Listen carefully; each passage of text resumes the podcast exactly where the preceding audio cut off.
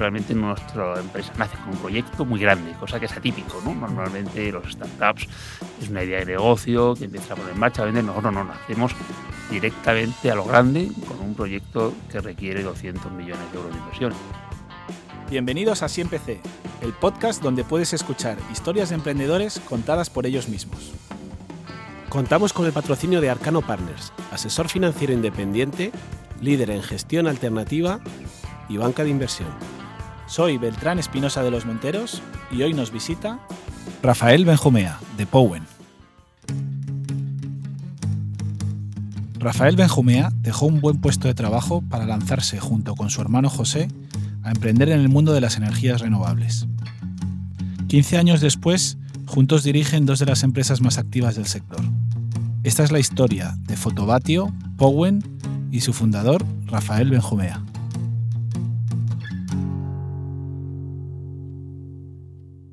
Rafael, bienvenido. Muchas gracias. Muchas gracias por venir aquí a Empecé. Eh, Rafael, tú estudiaste Derecho y cuando acabaste la carrera estuviste unos años en Arthur Andersen y después fuiste tres años en Manesto. Hasta ese momento una carrera, digamos, una carrera tradicional, ¿no? Bueno, realmente hay una cosa que no a tener en el currículum, pero yo estudié Derecho cuando estaba terminando la carrera. Hice, creo que en cuarto de carrera, unas prácticas en un despacho de abogado y me di cuenta que no me gustaba ser abogado y ya era tarde, seguramente para, para empezar otra carrera. Y tenía un problema porque había estudiado Derecho y no lo tenía tan fácil de entrada. Y monté un primer negocio, según terminé la carrera, que era un negocio de reciclaje de cartuchos de impresoras un negocio que tuve durante un par de años. Llegamos, en, estamos hablando en el mundo de las pesetas, a facturar más de 100 millones de pesetas en aquel momento. Eh, intentamos hacer un negocio de Internet cuando estaban todas las, las empresas de Internet incipientes, estamos hablando del año 2000, eh, de ofimática, de productos de informática, pero nos fallaron dos cosas. La principal es una absoluta falta de preparación entonces montas un negocio con 22 años eh, y no sabes realmente nada y sobre todo no, no había sido derecho, ¿no? Y la segunda, pues que se me junta con la crisis de las .com de aquella época, recordará bien. Me acuerdo que eh, el negocio no tiraba y mi padre, que siempre me ha apoyado muchísimo en todos los temas de negocio, pues también me animó a decir, oye, hay que empezar a buscar alguna otra cosa. Que Está bien este jueguecito que has montado, pero, exactamente. Pero hay que, buscar... que es cuando recaí en, en Arthur Andersen, pero me sirvió para entrar en Arthur Andersen porque con mi carrera no nunca hubiera entrado auditor. Y para mí ser auditor era importante porque es lo que me abordó la cabeza la contabilidad. Y yo entré en Arthur Andersen porque cuando estaba buscando dinero para este negocio, hablé con uno de los socios de Arthur Andersen. Ellos tenían un pool de inversores entre los socios. Y la respuesta fue, mira, no voy a invertir en el negocio, espero que vaya fenomenal, pero si en algún momento no te va bien y quieres buscar trabajo, me llamas. Y esa fue mi entrada, mi entrada en Arthur Andersen. ¿Y estuviste ahí unos años? Estuve allí un par de años, dos o tres años. Ya previamente a entrar en Arthur había conocido a una persona, que es Jaime Ibarra, que es, era responsable de Project Fair de.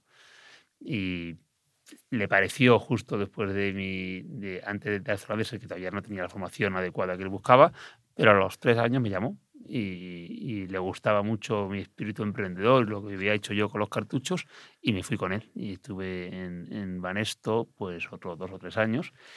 Y fue muy complementario, porque eh, ahí aprendí las finanzas, los flujos de caja, los modelos financieros. Mm. Por lo tanto, mm, para mí fue mucho más formativo en lo que uso en mi vida. Los cinco o seis años de experiencia profesional trabajando en, para otros, en empresas, eh, en, todo caso grandes empresas, Arthur Andersen y Manesto, que seguramente mi carrera, que me dio cosas muy buenas y magníficos amigos y eso, pero desde el punto de vista de contenido, pues lo uso menos. ¿no?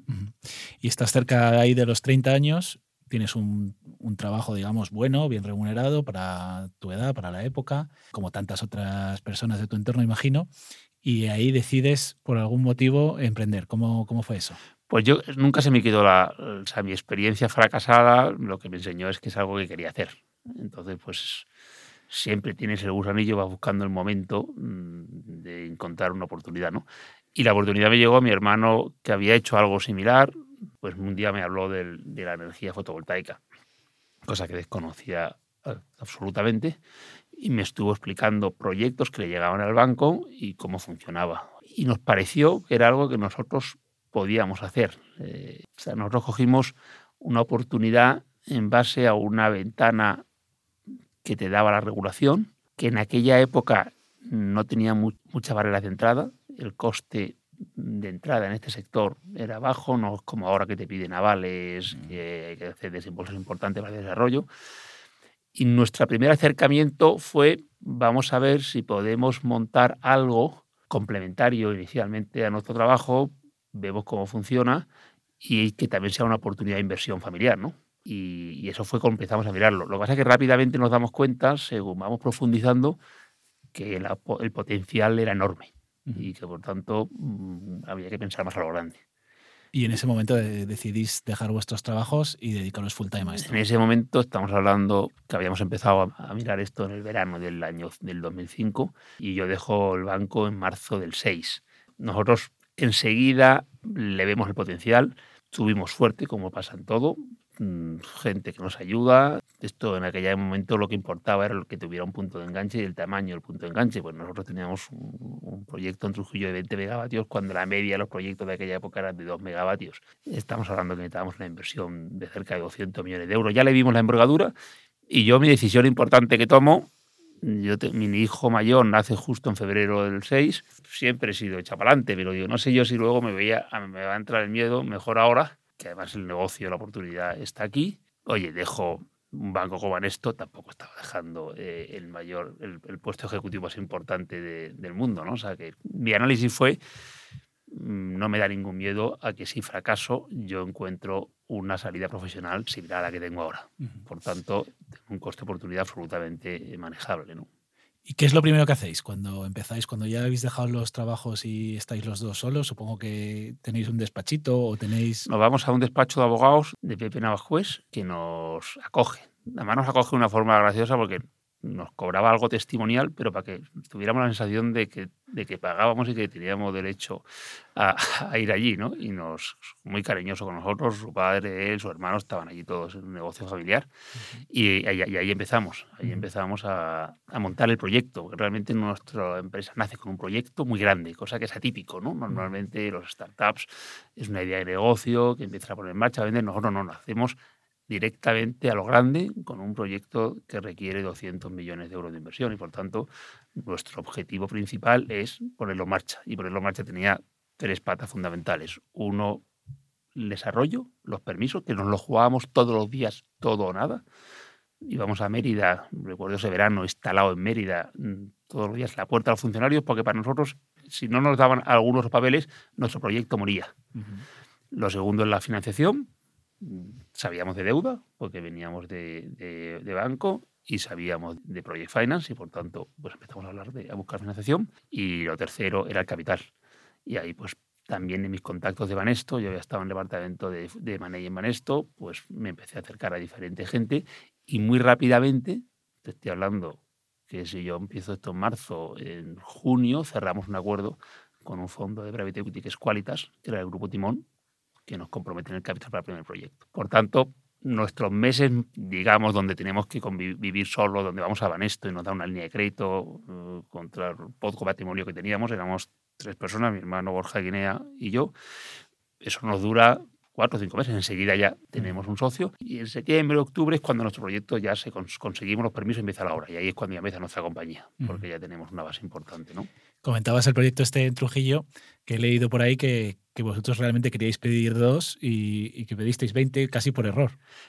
Había una, un consejero de Iberdrola en aquella época, Antonio Garay, un encanto que nos ayudó muchísimo, y lo que dijo, oye, aquí hay 20, pues, pues, pues, pedir 20, ¿no? Y yo, sí, pues sí, todo esto, pues por supuesto, sea, es para que vamos a coger menos pudiendo, sin saber bien de lo que estábamos hablando. Nosotros éramos chavalantes, pero no sabíamos de fotovoltaica ni de energía, ¿no? Es verdad que hemos vivido una familia siempre muy, muy relacionada con el sector eléctrico, pero buscábamos subestaciones, no sabíamos físicamente ni cómo eran, ¿no? Entonces empezáis a montar el proyecto y al poco de empezar llega la crisis del, del 2008 y con la crisis llega un, cambio de opinión del gobierno, que donde antes prometía unas rentabilidades, eh, dice donde dijo digo, digo, Diego, y, se acaba eso, ¿no? ¿Cómo se afecta eso? Pues mira, nos, nos afecta, y ahora te explico en detalle, pero nuestra gran ventaja en esa crisis es que nos hayamos capitalizado. Y una de las cosas que, una de las lecciones que siempre he aprendido en los negocios y sigo poniendo en práctica, que hay que capitalizarse antes de que necesites el dinero. Entonces nosotros justo en el 2008, yo creo que la crisis de Lehman Brothers fue en septiembre del 2008, si no me equivoco. Nosotros en, en, junio del 2008, junio, julio, cerramos una ampliación de capital de 250 millones de euros, en la que entra General Electric y entra el grupo Landon, que es una familia catalana. con esa capitalización nosotros seguimos invirtiendo, seguimos creciendo, nunca hemos tenido deuda corporativa, por tanto no teníamos problemas eh, de endeudamiento más allá de los project finance que eran a largo plazo y estaban casados con los flujos de caja y habíamos diversificado geográficamente. O sea, cuando nos viene el problema en España, que realmente en España, aunque la crisis en el 2008, el problema regulatorio nos viene en el año 2011 y 2012. Para ese momento nosotros habíamos comprado una empresa en Estados Unidos y éramos uno de los principales jugadores en Estados Unidos. Estábamos en Italia y estábamos en España en termosolaria y en fotovoltaica. Cuando nos llega ese momento, que es un momento duro para nosotros, donde se, tensiona nuestro balance, el no tener deuda corporativa y el estar diversificado nos permitió poder ordenadamente hacer caja, vender los activos que valen dinero y donde le estamos ganando dinero al venderlos, y donde tenemos el problema, que es en unos activos en España, aislarlos.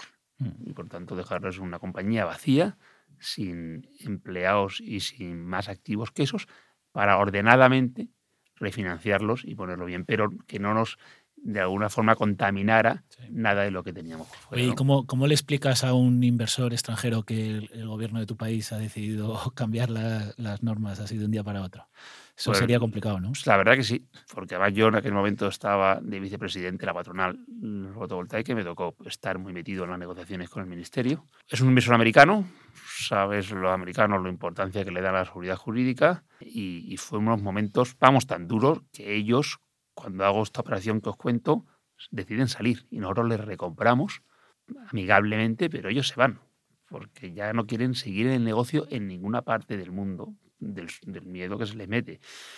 Ellos actúan como hacen los americanos, a través de la embajada, ponen a la embajada americana a trabajar. En ese momento estaba Alan Solomon de embajador y empezaron con su lobby. Dicho eso, no se demostró que el gobierno tenía claro que iba a hacerlo porque todo el lobby, que se hizo muchísimo, de muchísimos países, no, no, sirvió para nada y no paró. Comentabas que, que, a vosotros os salvó el hecho de estar en otros países, ¿no? ¿Cómo fue la idea de empezar a internacionalizaros? Bueno, pues justamente nosotros desde el principio percibimos que nuestro mayor riesgo es que estamos en un negocio regulado y por tanto tener todos los huevos en la misma cesta con la misma regulación, pues era el mayor riesgo que, percibíamos. Por tanto, pensamos que hay que empezar a pensar en otros países. Adicionalmente, era una oportunidad. Italia pues era el país quizá más obvio, porque tenía una regulación muy parecida a la española. Enseguida conocimos a un italiano, Andrea Fontana, que se vino con nosotros y nos, nos montó nuestro negocio en Italia. Eh, y Estados Unidos pues era el gran país a donde ir. Estamos hablando de los orígenes de, este, de esta actividad en otros países. ¿no? Nosotros fuimos a Estados Unidos con la crisis. Nosotros nos había entrado General Electric, nos daba un vínculo con Estados Unidos natural importante y fuimos de compras, de compras cuando creo que es el momento de compras, cuando está todo mm, en saldo, ¿no? Y en ese momento pues compramos una compañía cuyo accionista era de los que estaban muy afectados por la crisis, porque se dedicaba al tema de affordable housing y conseguimos comprar a un precio muy bajo una de las principales compañías desarrolladoras de Estados Unidos. Cuando digo principales, estamos hablando de compañías que tenían 20 megavatios, 30, o sea, todo sí, era, todo muy incipiente, ¿no? Y compramos la compañía en, en San Francisco que pues nos, da ese, nos permite ser alguien y convertirnos en una de las principales empresas de ese país. ¿no? Y por tanto del mundo. A partir de ahí, pues nos hemos ido por todo el mundo. Nosotros cuando esta crisis viene, decidimos dejar España, aislamos, como te he contado, los activos, tuvimos que vender el negocio americano. Primero porque pensamos equivocadamente que ya estaba llegando una madurez del mercado. Luego nos hemos equivocado porque vengo de aquí, de allí la semana pasada y sigue creciendo a niveles inimaginables en aquel momento, ¿no? Y segundo, porque teníamos que sacar un socio. Nos habíamos ido a Estados Unidos, nos habíamos ido a Italia por la misma razón y, y porque Italia también estaba sufriendo mucho. Y en ese momento pensamos que la oportunidad estaba en el mundo emergente, a lo que nosotros llamamos el mundo emergente solar, porque no quería, no quería decir solo que fueran países emergentes, que algunos sí, pero otros como Australia no estaban sufriendo la crisis, eh, no, no, estaban endeudados y daban oportunidad. Entonces ganamos un concurso en Australia que nos permitió luego convertirnos en la principal empresa australiana. Nos fuimos a México, fuimos a Brasil, nos fuimos a Oriente Medio, eh, a India, empezamos a diversificarnos eh, por todo el mundo. ¿no? Hacéis, bueno, vais creciendo como, como comentas y llega un momento en que decidís vender Fotobatio. ¿Cómo fue el proceso? Pues nosotros en este proceso de internacionalización habíamos llegado a Oriente Medio a través de un anuncio que hizo el gobierno saudí mm, en el año 2012 de estos galácticos, como hacen siempre, eh, a, lo grande. Eh, a lo grande, que luego no se hizo nada. Pero nos permitió mm, identificar un socio para la zona, un socio que se llama LJ Abdul Yamel. Ellos habían contratado a un español que es Roberto de Diego para llevarle su negocio de energía. Entonces hicimos un joint venture para eh, todo lo que fuera nuestro desarrollo en la región.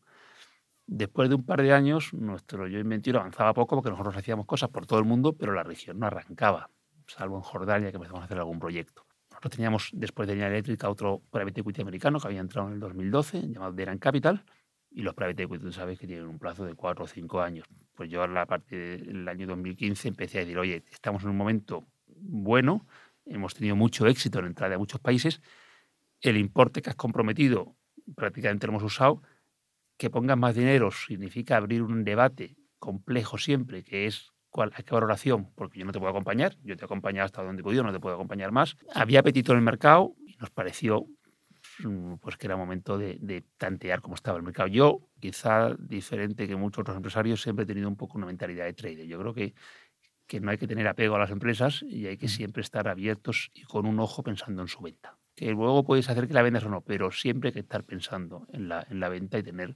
el, la cabeza mirando dónde están las oportunidades. ¿no? Y entonces en ese momento decidimos lanzar un proceso de venta. Este socio nuestro nos indicó desde el principio que podría tener mucho interés.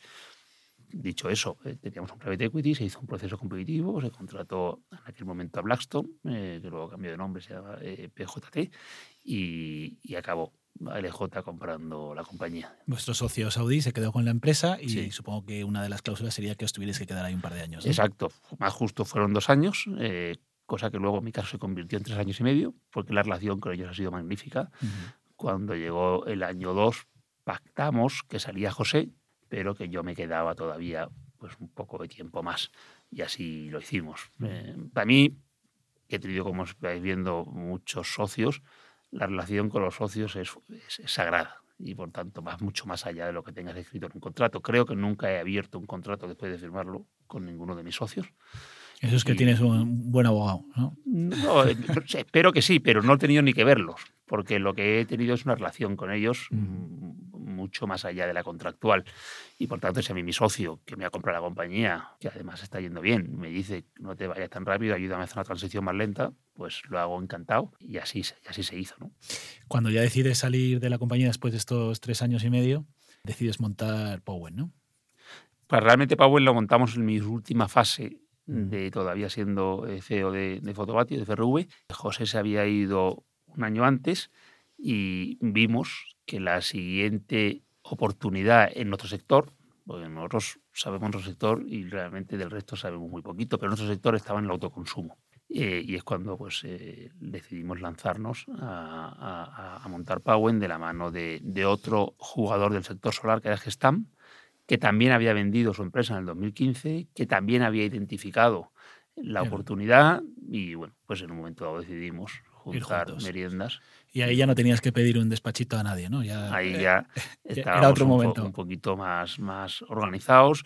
Mm, montamos una oficina al principio con menos gente, pero ya desde el principio se consigue tener un equipo pues eh, solvente y, y bueno. Si te diría la verdad, visto desde hoy, Quizá nos adelantamos un poquito en el tiempo, lo que nos ha costado algo de dinero, pero bueno, también es verdad que todo eso te da aprendizaje y, y nos fuimos preparando para ver por dónde, por dónde iba este mercado. ¿no? Y aquí hay una gran diferencia con el proyecto anterior, que es que vosotros vendéis al cliente final. El gran cambio entre Powen y FRV es que tenemos que pensar en una labor comercial, cosa que nosotros históricamente no habíamos hecho. ¿Y cómo os adaptáis a eso? Pues buscando talento, porque no lo tenemos, no tenemos la experiencia ni el conocimiento y por tanto lo que hemos hecho, que siempre lo hemos hecho, pero en este caso con especial énfasis, es atraer talento que nos enseñe lo que nosotros no conocemos, que es vender. Y además aquí sí que tenéis mucha competencia, ¿no? ¿Cómo, ¿En qué trabajáis para intentar ser los líderes, en, eh, por lo menos en España? Pues mira, esto es un tema de calidad, de experiencia de cliente, de dar un producto muy completo, de tener fortaleza, por tanto, unir capacidades técnicas eh, y financieras, eh, de dar un producto lo más completo posible y a partir de ahí, pues, eh, gustar, ¿no? Claro, comentabas que a lo mejor los adelantasteis un poco, pero ahora mismo, tal y como está el precio de la energía, mm, yo creo que más que nunca la gente está pensando en, invertir en, en, Ahora estamos viviendo el momento que habíamos previsto que hubiera pasado hace dos o tres años, que era realmente la conciencia social de que hay una, tenemos unas herramientas, cualquier consumidor de electricidad, que nos permite hacerlo de forma más barata y sostenible. Eh, y por tanto no hay muchos argumentos para no hacerlo. ¿no? Y además sin poner dinero si no quieres, porque hay muchas fuentes de financiación, nosotros las damos directamente con, con nuestro balance. Y muchas ayudas del gobierno. Ahora este año han, han aparecido las ayudas de, del Estado, que yo que soy presidente de la Asociación Fotovoltaica, pues he estado directamente involucrado en la negociación de las mismas y son es un gran paquete de ayudas. ¿no? Por lo tanto, hemos llegado Digo, que nos hubiera encantado que... esto hubiera sido hace tres años. Pues sí, pero hemos llegado donde el momento ha llegado y estamos viviendo. Ahora sí que ha llegado la ola, ¿no? Y ahora estamos con la presión de aprovecharla, porque como todo, estás llegando, esperando la ola, pero cuando llega hay que saber aprovecharla bien y en eso estamos trabajando ahora mismo. Eh, una de las eh, empresas de infraestructuras más grandes o más importantes del mundo, si no la más, que es Brookfield, ha entrado ahora en, el accionariado. ¿Cómo, ¿Cómo consigues que un monstruo de ese tamaño se alíe con vosotros? Bueno, yo creo que se juntan varios elementos. Uno, que estamos en un sector atractivo, renovables. Todos los grandes inversores mm, los miran ahí. Hoy España es además un país también atractivo. Y yo creo que luego tenemos un track record con inversores que hace, y además inversores de nombre, pues como te he dicho, como General Electric, como Denan Capital, el grupo Qualitas, a gente con mucha calidad desde el punto de vista de, de experiencia de inversión, que todos con nosotros siempre han ganado dinero y con todos tenemos una excelente relación. Por tanto, yo creo que eso nos ha facilitado mucho en este caso tener la credibilidad de, un Brookfield, con quien además hemos interactuado a lo largo de, estos años mm, con las personas que están ahí, nos vamos, nos vamos conociendo. ¿no? Eh, siempre en general, al final, para que estas cosas funcionen, tiene que haber una coincidencia entre lo que tú ofreces y lo que está buscando el inversor. Y en este caso se ha dado completamente esa coincidencia. Y uno de, ¿cómo es la vida? Que uno de los proyectos que estáis haciendo ahora vuelve a Trujillo, ¿no? Vuelve a la casilla de salida con, la, con la fábrica de, diamantes, que además ha sido muy sonado porque parece que Leonardo DiCaprio es uno de los inversores, ¿no? Cuéntanos un poco cómo, ese pues, proyecto, porque es un proyecto curioso. Este para mí es, te diría que el proyecto más divertido eh, y más novedoso en el que he estado involucrado nunca, ¿no? Eh, esto es una fábrica que justo he estado visitando la semana pasada, una empresa Silicon Valley cuyo fundador es un emprendedor múltiple que ha tenido éxitos y fracasos en el pasado, mejores, mucho mejores éxitos que fracasos, eh, formado en el MIT, que desarrolla una tecnología novedosa y única para crear diamantes con reactores de plasma que lo que hace es que transforma, imita las condiciones de la Tierra durante cientos de miles de años, no sé cuántos, y en unos reactores a una temperatura muy altas, con hidrógeno y algo de metano, y es capaz de crecer el diamante con crecer el diamante a través de carbono. ¿no? Tecnología propietaria de ellos y muy novedosa. Pero ¿y a ojos de una persona es un diamante como otro cualquiera? Perfectamente igual, y yo te diría que ningún joyero, salvo que le haga una prueba de carbono 14, es capaz de saber si el diamante es de Sierra Leona o es un diamante que generado en una fábrica de estos señores. Impresionante. Entonces, estos, para mí es un ejemplo muy importante de lo que puede, la oportunidad que tiene España por delante. ¿no? Mm, esta empresa se llama Diamond Foundry, decide que quiere salir de Estados Unidos y hacer una fábrica fuera de Estados Unidos. Ya tienen dos en Estados Unidos, una en San Francisco y otra en Seattle, y empiezan a mirar el mundo.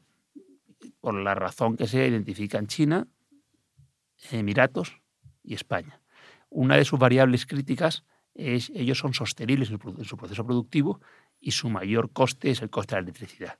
Por tanto, la combinación que buscas es energía sostenible y barata.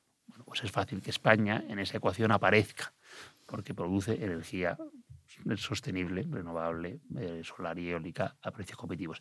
A mí me llega a través de un, como pasan estas cosas, un contacto común que tenemos, que es un, inversor español, que me habla, oye, me han, llamado este hombre, que me gustaría hablar con alguien en España que conozca el mundo de la energía, de las renovables, y pensaba, oye, pues fenomenal, tengo una primera charla con él, me cuenta su proyecto, y desde el principio creo que es una gran idea traer a España una fábrica como esta y que el momento para ellos es magnífico y es una gran oportunidad y tienen que aprovecharlo. Y lo que les hago para convencerles de que vengan a España y rechacen otras ubicaciones es, mira, tú, España tiene, respecto a las otras alternativas, un marco regulatorio protegido por la Unión Europea.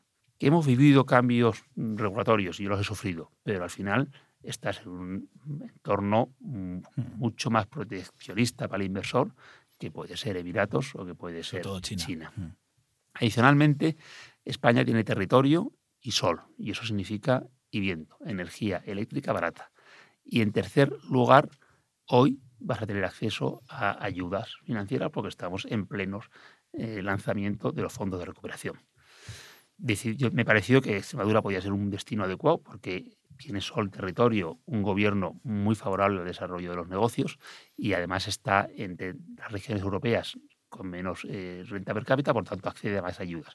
Desde el principio hubo en contacto con el gobierno extremeño que se vuelca a todos los niveles. Ah, ya no te hacía falta ir todos los días a Trujillo ahí a, ver, hablar con los funcionarios, ¿no? Aquí ya te, te, Aquí desde el principio estamos hablando de una inversión de cerca de mil millones de euros que generamos mil empleos y el presidente de la Junta de Extremadura lo vio desde el primer día que os lo conté. Y desde entonces hemos trabajado en equipo, la Junta de Extremadura, el Ayuntamiento de Trujillo, el Ministerio de Industria, que también se ha involucrado mucho. He de decir que me he quedado muy sorprendido, en para bien, del apoyo a este tipo de iniciativas por parte de, las tres entidades. Se consiguió firmar un, acuerdo inicial en junio. Vino el consejero delegado, el fundador de esta empresa, Trujillo, a Mérida. Tuvimos una, firma, luego nos invitó el presidente a un concierto precioso en el Teatro de Mérida y a raíz de ahí pues el proyecto ha a funcionar. Este señor se da cuenta de la importancia del proyecto, se viene con su familia a vivir a España. La semana pasada ya hemos lanzado la tramitación del proyecto, eh, vamos a presentar ya la solicitud de fondos de forma formal y tenemos la idea de que este año podemos estar empezando la, obra de la fábrica. ¿no? Ah, vaya proyectazo. Y la gente de Trujillo te pide que cuando viene Leonardo DiCaprio, ¿no? Leonardo DiCaprio es, es, la, la, nota que le gusta a todos los periodistas con la, que, han hablado de esto. No hablan ni de Powell, que me encantaría que hablen de Powell, eh, ni hablan de Diamond Foundry, hablan de Leonardo DiCaprio, al que por supuesto, como te puedes imaginar, no conozco. y veremos a ver si somos capaces de traerlo a la Y tu mujer no te dice, oye, Aquí todo el mundo solo quiere que venga Leonardo DiCaprio, el resto no le importa nada. Bueno, también que también les interesa a los diamantes. Pues vaya proyectazo estaremos atentos. Eh, tienes además una sociedad con tu hermano eh, José que se llama Bembros, ¿no? los, hermanos Benjumea. ¿Qué es lo que hacéis ahí en Bembros? Bembros ha sido históricamente una compañía de servicios que hemos ido teniendo para empezar a hacer algunas cosas adicionales a los negocios que teníamos, pero hoy fundamentalmente se dedica por un lado, el desarrollo de grandes proyectos fotovoltaicos, lo que hemos hecho desde el origen, lo que empezamos a hacer en el 2005, para el que hemos llegado a un acuerdo con un, grupo que se llama Renewable Power Company, que realmente es el fondo de pensiones canadiense CPPIB. Mm. Sí, que es uno de los fondos de mayor tamaño del mundo. Es de los más grandes. Y en este caso. Se os dan bien los canadienses, ¿no? Pues mira, eh, en este caso la, la, relación ha venido porque el actual CEO de, de la compañía, de Renewable Power Company, trabajaba en General Electric, fue consejero nuestro. Hmm. Y como te digo, nos hemos dedicado a cuidar siempre bien a nuestros socios. Hmm. Pensaba que teníais, teníais un ritual especial para, para, convencer a los canadienses, a lo mejor un poco de jamón y vino. Pues o mira, me he recorrido el mundo y todavía nunca he estado en Canadá. O sea que tengo es un gran país. Yo viví tres años ahí y. Tengo dos socios canadienses y ahora voy a, a Canadá. Ya solo, ya solo, te falta el, Ontario Teachers Pension Fund y la Caisse de Depot de Quebec y ya tienes a los cuatro grandes de Canadá. ¿no? Sí, sí, totalmente. O sea, que estoy encantado con los canadienses. Y son gente que me está, me está pareciendo que funciona muy bien. ¿eh? Además de, de Powen y tus actividades en, en Bembros, también comentabas antes que eres el presidente de la Unión Española Fotovoltaica, que es la asociación que agrupa más del 95% de las empresas del sector en España. En estos 15 años que llevas en este mundo, eh, supongo que has vivido una auténtica montaña rusa, ¿no? Un boom al comienzo, después nadie quería saber nada de esto y ahora estamos otra vez en el, en el momento boom, ¿no? ¿Cómo, ¿Cómo, lo ves tú desde dentro? ¿Crees que es que ahora hay, eh, está demasiado de moda o crees que esto ha venido ya para quedarse? O, No, ¿Cómo es tu esto- Esto sensación? ha venido para quedarse. O sea, la, la energía solar hoy es la más competitiva de todas a nivel mundial, desde luego en países con un recurso solar como el español, y, junto con las baterías es la solución eléctrica de futuro.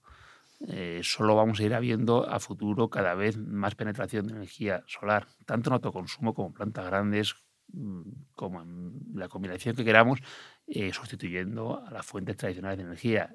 Yo lo tengo clarísimo que a largo plazo y la transición energética que ha emprendido el mundo y muy liderado por Europa va en esa dirección y no tiene, no tiene ningún tipo de marcha atrás. La electrificación de la demanda, el coche eléctrico, la aerotermia para la calefacción, el transporte de mercancías en ferrocarril, todo eso va de la mano de, de- de la mayor penetración solar, el hidrógeno verde. O sea, que no ves burbuja por ningún lado. No veo burbuja por ningún lado, lo que no quiere decir que no haya competencia, que no haya momentos de exceso pues, de oferta de proyectos en algunas zonas, pero para eso está el mercado, para regularizarse. Creo que no es necesario mucho más. ¿Crees que hay espacio para que dos hermanos como fuisteis vosotros hace 15 años empiecen desde cero ahora o es más complicado? Bueno, pues yo te digo, nosotros hemos lanzado la parte de Bembro de desarrollo, la hemos lanzado hace un año. Eh, y estamos continuamente lanzando iniciativas nuevas, ¿no? Por tanto, creo que perfectamente hay espacio para empezar en el sector solar. Hay que buscar el hueco y buscar un poco la oportunidad donde crees algo diferencial, ¿no? Aparte de todo lo que hemos comentado, también eres consejero de Q-Energy, que es una gestora de fondos privada enfocada a invertir en, en activos renovables. Eh, ¿Cómo te organizas el tiempo para darle a todo? Bueno, pues teniendo realmente ejecutivos en cada uno de los negocios que me permiten no tener que estar en el detalle del día a día eh, de las cosas, ¿no? Y Quanergy, pues eh, otra vez, fue mi primer socio cua- cuando era Qualitas. Llegó la Gibel y yo hemos hecho prácticamente esto juntos y, insisto, pues es la, la relación histórica con los accionistas que si la cuidas dura toda la vida, ¿no? Quien tiene un amigo tiene un tesoro, ¿no? Totalmente. Y con tu, claro, tú manejas todas estas empresas con tu hermano desde el principio. ¿Cómo os dividís el trabajo? ¿Cómo hacéis para, para manejar entre los dos eh, estas empresas? Ahora mismo José es el CEO de Powen, por tanto el que lleva el día a día de Powen, que es lo que la que más tiempo nos, nos dedica, y yo estoy llevando eh, Bembros, la- la- las inversiones que tenemos en Quergy y el resto de temas que tenemos, pues temas inmobiliarios, tenemos un tema agrícola que hemos lanzado. O sea, nos complementamos mucho, nos entendemos muy bien, mm, realmente tenemos una confianza que si alguien se ocupa de un, de un tema, pues el, el otro no tiene ni que mirarlo. Eh, y cuando uno está muy, muy, cargado, pues, pues pide ayuda para que el otro coja temas, ¿no? ¿Y planes de futuro? ¿Qué planes de futuro tenéis? Que, bueno, ya nos has avanzado algunas cosas, pero ¿cómo ves el futuro? Bueno, nosotros ahora mismo tenemos que consolidar los dos negocios que tenemos, fundamentalmente Powen y Bembros, eh, y ahora nuestro esfuerzo, te diría, en los próximos dos o tres años están dedicados a eso, ¿no? A partir de ahí, pues estar con los ojos abiertos. Eh, esta semana que he pasado en San Francisco mm, ha sido súper refrescante, ¿no? Eh, Ves un montón de cosas, ¿no? Me han dado muchísimas ideas y, y con esas ideas pues hemos venido con la, con la cabeza, hemos puesto la cabeza como un bombo a todo el mundo entre ayer y hoy, ¿no? Pues eh, estar con los ojos abiertos y ir metiéndonos en, en- en más temas. Como insisto, nosotros intentamos hacer cosas complementarias a lo que hacemos, ¿no? Pero hay muchas oportunidades tenemos ideas. También yo creo que hay que, saber hasta dónde abarca, porque por mucho que tengas ejecutivos, la cabeza de verdad mm, con calidad la puedes tener unas cuantas cosas, pero no infinitas, ¿no? Habéis fundado tres grandes compañías con, con mucho éxito, tenéis eh, varios socios muy potentes, un futuro muy esperanzador, como acabas de decir. Mm, Mirando hacia atrás en estos 15 años, ¿qué aciertos habéis tenido y en qué os habéis equivocado? Pues mira, yo creo que el mayor acierto fue desde el principio apostar por crear empresa eh, y, crear a largo plazo empresa, mucho más allá de muchos desarrolladores que había en aquella época que que tenían una posición muy especulativa y vendieron su proyecto y cogieron un buen dinero, pero no montaron eh, un negocio.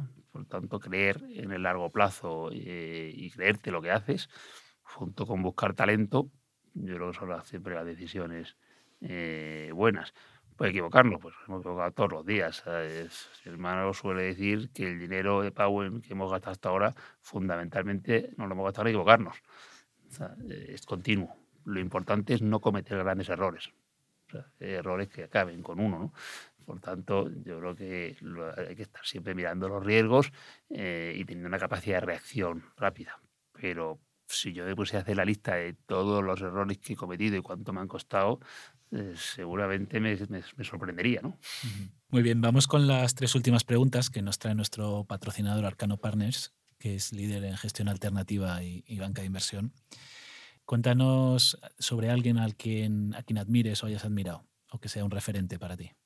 Bueno, pues yo creo que mi gran referente en el mundo empresarial ha sido mi abuelo Javier, que fue el fundador de Abengoa y que desde pequeño nos ha, nos ha metido pues, este espíritu emprendedor que hemos tenido. Y somos 45 primos hermanos y de una forma u otra pues todo lo, lo- lo- lo tenemos en la sangre, ¿no? Y no tuvo la oportunidad de vernos ya lanzar en, en, en que murió antes, pero siempre nos estuvo eh, animando a- hacia este mundo, ¿no? Lo que pasó con Abengoa puede ser un, un aviso para no, para no dormirse. Sin duda. O sea, yo creo que pues Abengoa es una triste historia y fundamentalmente te enseña a hacer una gestión de balance, ¿no? No- el- los problemas de deuda, cuando las cosas vienen mal dadas, a veces no, no tienen retorno. Un libro que hayas leído en tu vida que, te, que puedas recomendar que te haya inspirado. Pues mira, yo soy muy lector, por lo tanto me es difícil decirte un libro, pero por ponerte algo que me parece un... Yo soy muy taurino y hay un libro que es eh, de Chávez Nogales que se llama Juan Belmonte, Matador de Toros, y te explica la superación de este, de este hombre, niño, en Triana, sin un duro, mm, a medio amorfo, eh, sin oportunidades de llegar a la- a poder torear los tentaderos, como era la época que se aprendía, y cómo el, el hombre se convierte en la máxima figura del toreo. Pues lo recomiendo, aunque no se sea taurino, porque Chávez Nogales, que es el escritor, no era aficionado a los toros, pero se enamoró del personaje de Belmonte, ¿no? Pues muy interesante. Vamos a apuntarlo. La última pregunta. Hay mucha gente que nos escucha que está pensando en emprender o que acaba de lanzar una empresa. ¿Qué consejos le das a alguien que, que está empezando? Pues que no lo dude, pero que no lo dude de verdad. O sea, a mí me decía Luis Pérez del Val, que hablamos de Landes, que había que quemar las naves. Cuando yo, este empezaba, cuando yo empecé, ¿no? Pues es que va de eso. O sea, tienes que tener las ideas claras, creértelo y quemar las naves. Quemar las naves es dejar las cosas que tengas y que no tengas ataduras por otro sitio. Y al toro. Y si sale mal, pues a otra. Muy bien, Rafael. Pues vaya historia más espectacular que, que tienes en, en este tiempo y te agradecemos mucho que hayas venido aquí a contárnosla y te deseamos todo lo mejor. Muchas gracias. Y que sigas atrayendo esas inversiones tan potentes a España, Encantado. que yo creo que es, bueno para todos. A ver si consigo que estas que han venido también les vaya bien y así vengan más luego. Muy bien, pues muchas gracias, Rafael. Gracias. Gracias a Arcano Partners por patrocinar este espacio. Arcano Partners apoya a los emprendedores. Si queréis estar al día, podéis suscribiros a nuestra newsletter en nuestra web asiempc.com. Nos podéis seguir en Instagram, Twitter, LinkedIn y Facebook y enviarnos vuestros comentarios. Si queréis contactarnos, nos podéis escribir a info@asiempc.com. Gracias a nuestro técnico Edgar Iván Espinoza por permitirnos tener el mejor sonido. Gracias, María Moya, parte del equipo Así Empecé.